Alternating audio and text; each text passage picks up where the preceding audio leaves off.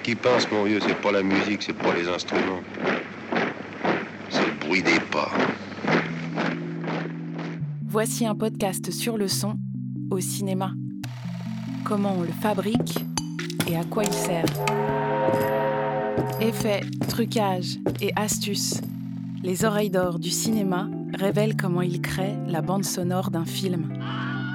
Le film démarre euh, sur des bottes, un bruit de vent, des, des pas euh, dans la poussière, une petite sangle sur un fusil. Et voilà, tout de suite on était au cinéma. Ils sont bruiteurs, monteurs ou compositeurs. Seven, il y a un truc très simple.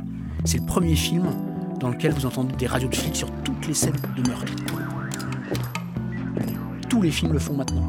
Avant Seven, personne ne le faisait. Ils travaillent sur des blockbusters de SF ou des films d'auteur. Ils adorent leur métier et racontent tout, depuis leur studio. Mais là, on est dans une autre dimension. Là, on est dans la mise en scène, quoi. J'entends rien là. Chut, écoute. Écoutez le cinéma. Épisode 1 Du vent dans la plaine.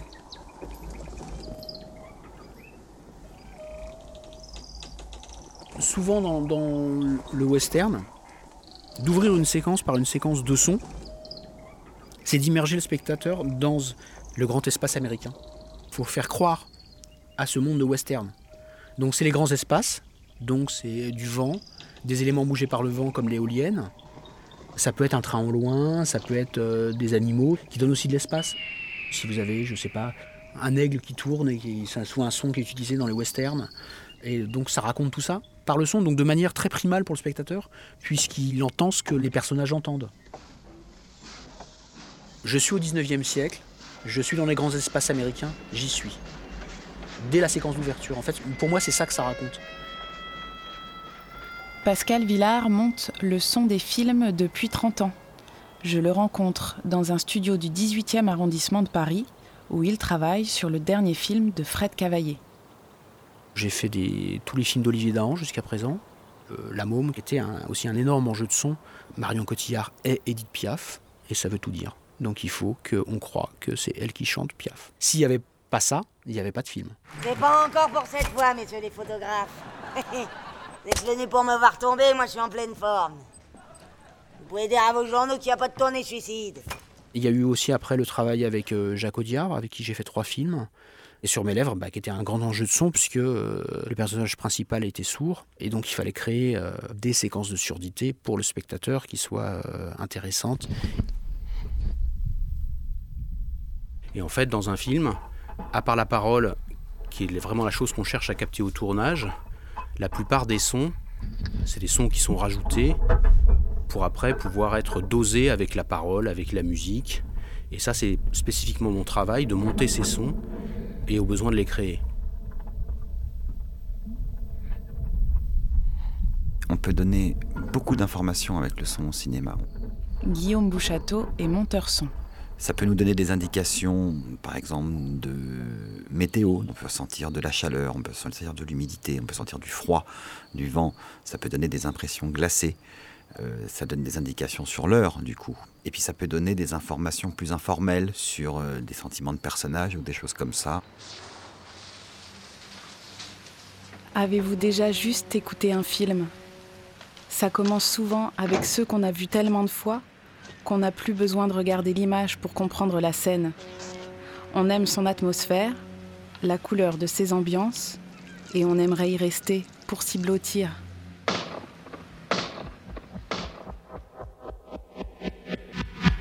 Ainsi, les hélicos d'Apocalypse Now me laissent une impression moite et la rumeur de la ville futuriste et complexe de Blade Runner résonne encore dans ma tête.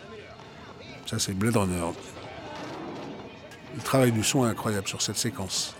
Jean-Stéphane Guiton est professeur et compositeur.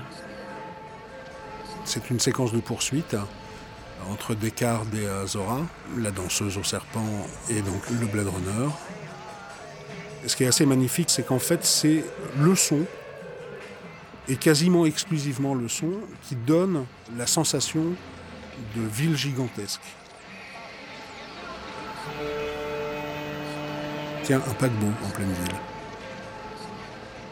Mais c'est quelque chose qui meuble euh, la séquence entre les, prières d'Hare Krishna, les coups de klaxon, les différents dialectes euh, qu'on peut entendre, les bruits de vapeur et autres. Sur ce film, qui est un, des derniers films de SF à avoir été fait euh, sans utilisation du tout de l'image numérique. Tous les décors ont soit été créés en dur, soit en maquette, et en fait tout simplement parce que Ridley Scott et la, et la production n'avaient pas les moyens de construire des décors de grande taille. C'est souvent des plans rapprochés, plans américains, gros plans. Il n'y a quasiment pas de plan large. Cette rue qui doit faire à peine une vingtaine de mètres de long et quelques mètres en hauteur. Et en fait, ils ont réalisé toute cette séquence en courant d'un bout à l'autre de la rue. Et en fait, cette sensation de, de gigantisme, de ville grouillante de monde, de grande métropole, c'est donné par cette multiplicité de sons, c'est vraiment exemplaire d'une utilisation pensée de la façon de créer une ambiance.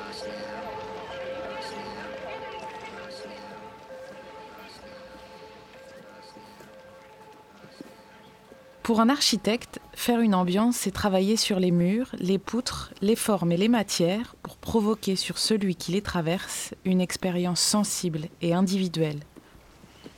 Au cinéma, L'ambiance est aussi là pour vous entraîner, où le veut le réalisateur, vous mettre dans un état particulier et influencer vos émotions. Une ambiance au cinéma, c'est des sons qui nous enrobent. Anne Le Campion est mixeuse depuis 30 ans, notamment sur La jeune fille et la mort, Léon ou encore Tous les matins du monde. Donc euh, à la campagne, par exemple, ça va être des sons de vent, devant dans les feuilles, devant dans les blés. On appelle ça aussi des silences, des silences habités euh, par des insectes. Euh. Ce sera des sons assez ténus.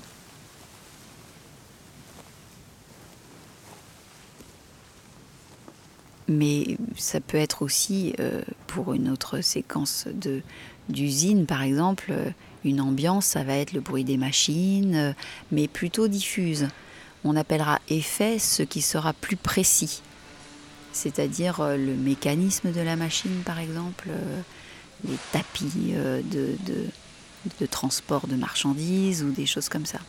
L'ambiance, c'est plus ce qui est général à la séquence. Souvent, quand on démarre un film, moi j'aime bien essayer de réfléchir à une couleur sonore globale par rapport à la couleur de l'image, quoi, ou à la façon dont c'est filmé. Après, il faut se laisser guider par ce qu'on voit. C'est très important. Faut regarder Moi, je regarde beaucoup, beaucoup les séquences euh, sans son, même sans son direct. Et assez vite, j'entends des trucs. Il y a, il y a d'abord des choses évidentes, c'est-à-dire que on regarde ce qu'il y a dans l'image. Donc, euh, je sais que si je vois un métro à gauche et des gens qui parlent à droite, bah, je vais mettre une foule à droite. Et. Enfin, je commence à construire un peu mon plan. Puis après, je me dis, mais euh, c'est qu'est-ce que ça raconte, quoi? Et puis à ce moment-là, euh, je commence petit bout par petit bout. Je, commence toujours par monter vraiment ce qu'on appelle les fondaires, c'est-à-dire les choses très simples qui vont me donner une sorte d'appui, c'est-à-dire des sons très neutres qui vont, qui vont permettre d'abord de raccorder les paroles et puis de donner une couleur à l'endroit où on est. Et puis après, je vais compléter les ambiances avec des tas de petits détails comme ça. Puis voilà, j'y vais un peu. C'est très très. C'est du nez quoi. C'est très euh, empirique.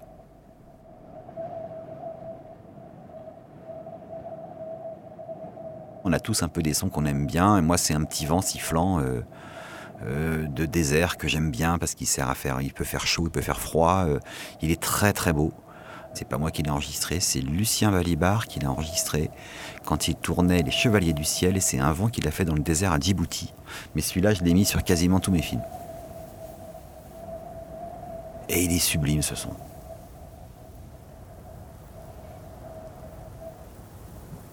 Et le son, ça marche de façon souterraine dans un film. C'est-à-dire que c'est pas quelque chose que notre cerveau identifie comme l'image. L'image, elle se construit tout de suite dans notre cerveau. Le son, c'est plus souterrain, il faut du temps. Le son, c'est du temps. Vous avez déjà entendu le travail de Guillaume dans les films de Luc Besson ou de Mathieu Kassovitz, dans L'ordre et la morale, ou encore La haine, film sur lequel a également travaillé Nicolas Becker.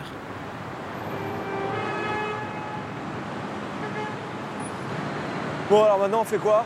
Dans la haine, par exemple, tout ce qui est à Paris est en mono. Vous deux, je sais pas, et moi je vais téléphoner, faut que j'aille récupérer mon blé. Et tout ce qui est dans la banlieue est extrêmement large, tout en se rendre, etc.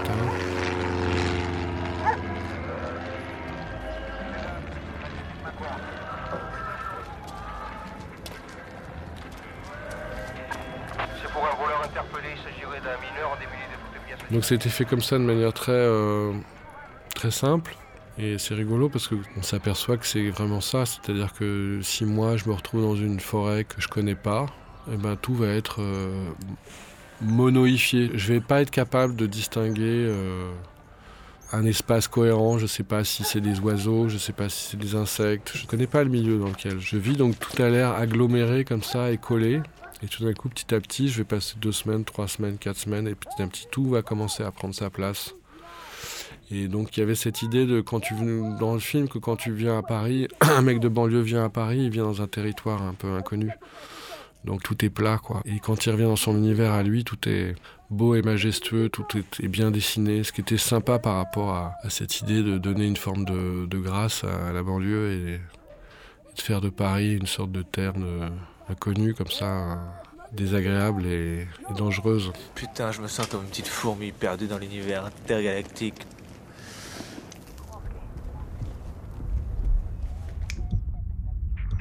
Now, Houston?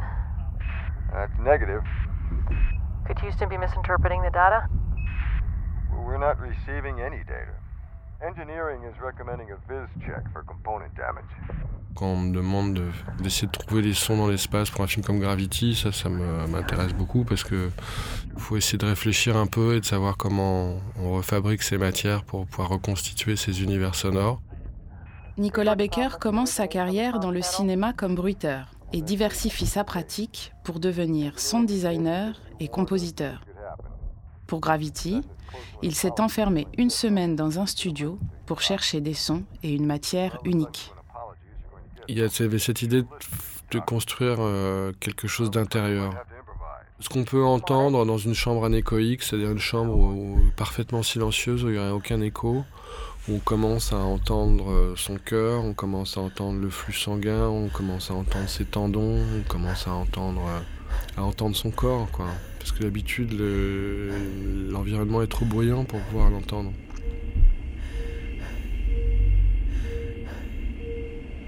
Et donc, euh, du coup, par rapport à Gravity, on se dit, ok, on est dans l'espace, donc il n'y a pas de son dans l'espace, mais on est dans la combinaison. Dans la combinaison, il y a de l'air. Bah, du coup, euh, le personnage il prend plein d'objets, il touche des objets mécaniques, il touche des objets euh, qui ont des moteurs électriques. Donc ça c'est quelque chose qu'on peut sentir. Donc tout d'un coup on se dit ah bah voilà on va travailler sur le contact. Donc tout d'un coup il y a cette idée que le son il est euh, solidien. Donc tout ce qui va être dès qu'un personnage sera en contact avec quelque chose, il va c'est là à ce moment-là qu'on va entendre. Donc du coup on fait plein de tests. Je me collais des micros sur le corps, j'ai mis des hydrophones qui sont des micros sous-marins. Je faisais plein de sons et presque tous les sons passaient par mon corps. C'est-à-dire que j'utilisais mon corps physiquement comme un filtre. D'un coup, cette couleur-là, elle était vraiment particulière et je pense que les gens, ils sont sensibles à ça parce que c'est pas du tout euh, un effet, c'est quelque chose de réel.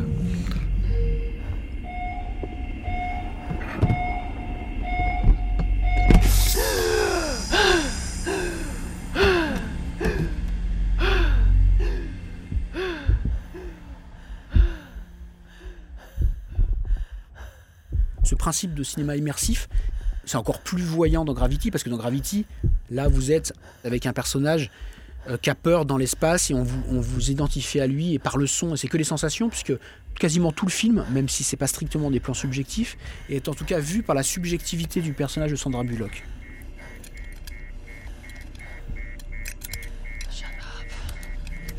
En plus, c'est la seule qui n'est pas une professionnelle de l'espace. Elle est un toubib qui est venu pour faire une mission, réparer le télescope machin, mais euh, elle a appris l'espace juste ce qu'il faut pour pas mourir tout de suite. C'est pas Rambo dans l'espace, quoi. C'est, elle est quand même relativement inexpérimentée, donc on peut très vite s'identifier à elle. Et le son participe énormément à cette recréation de ces sensations pour le mettre au service de cette narration.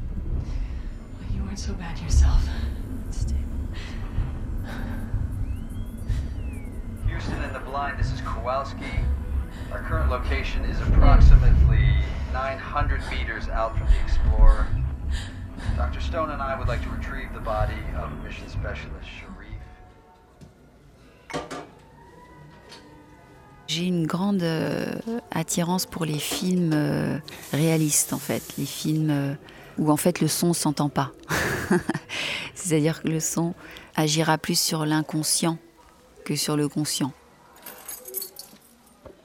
Quand je suis arrivée dans un studio de mixage, je me suis rendu compte, et c'est ce qui m'a beaucoup plu dans ce métier, c'est qu'il y a un aspect aussi psychologique importante pour comprendre quelle est l'émotion qu'on a envie de produire et d'essayer à travers des éléments qui ne sont pas forcément seulement musicaux, mais ambiance, bruitage, parole, euh, euh, de, traduire cette émotion.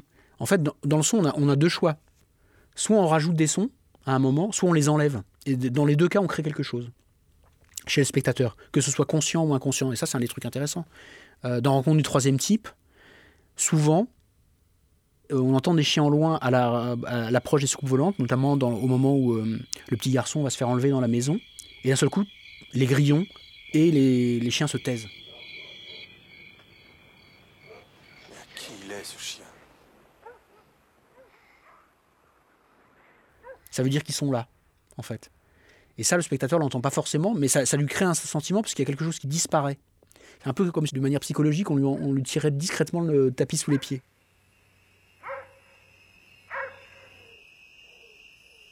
Et c'est ça qui est quelque chose de très important.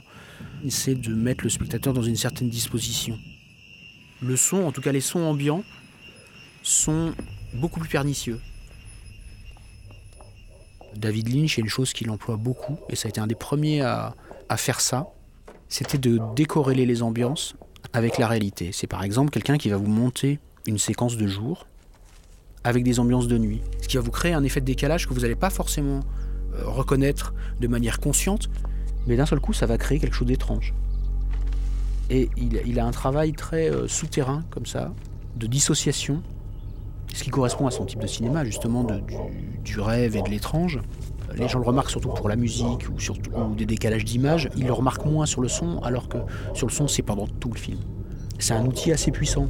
La musique aussi euh, a ce même pouvoir. Mais par contre, là, vous allez le savoir tout de suite.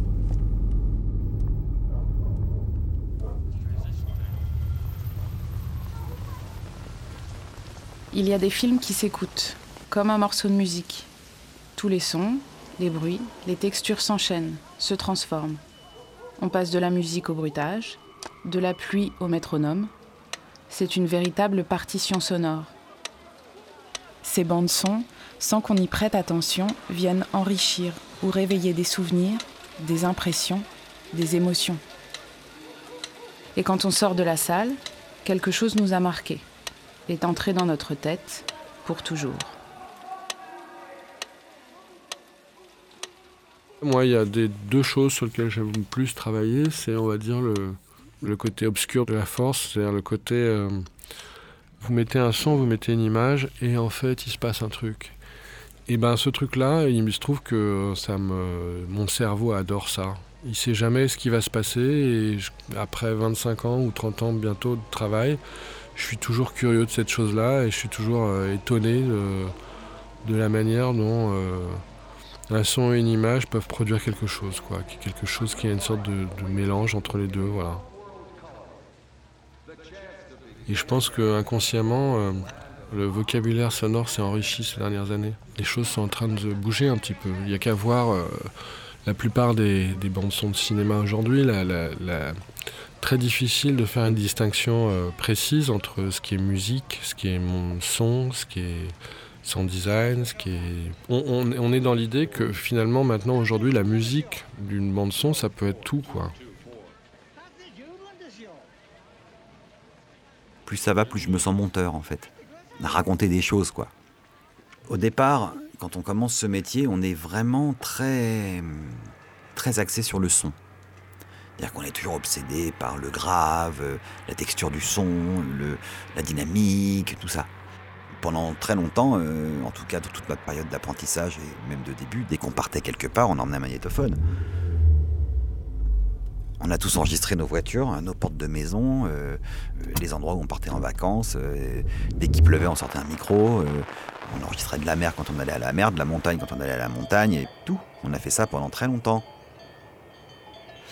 Et puis, euh, comme le son, c'est une matière qu'il faut beaucoup travailler pour la comprendre. Il faut vraiment beaucoup, beaucoup enregistrer, beaucoup mixer, beaucoup mélanger, beaucoup travailler avec des, petits logiciels, des plugins, des, des pitchs, des outils qu'on a maintenant. Il faut beaucoup travailler la matière pour la comprendre.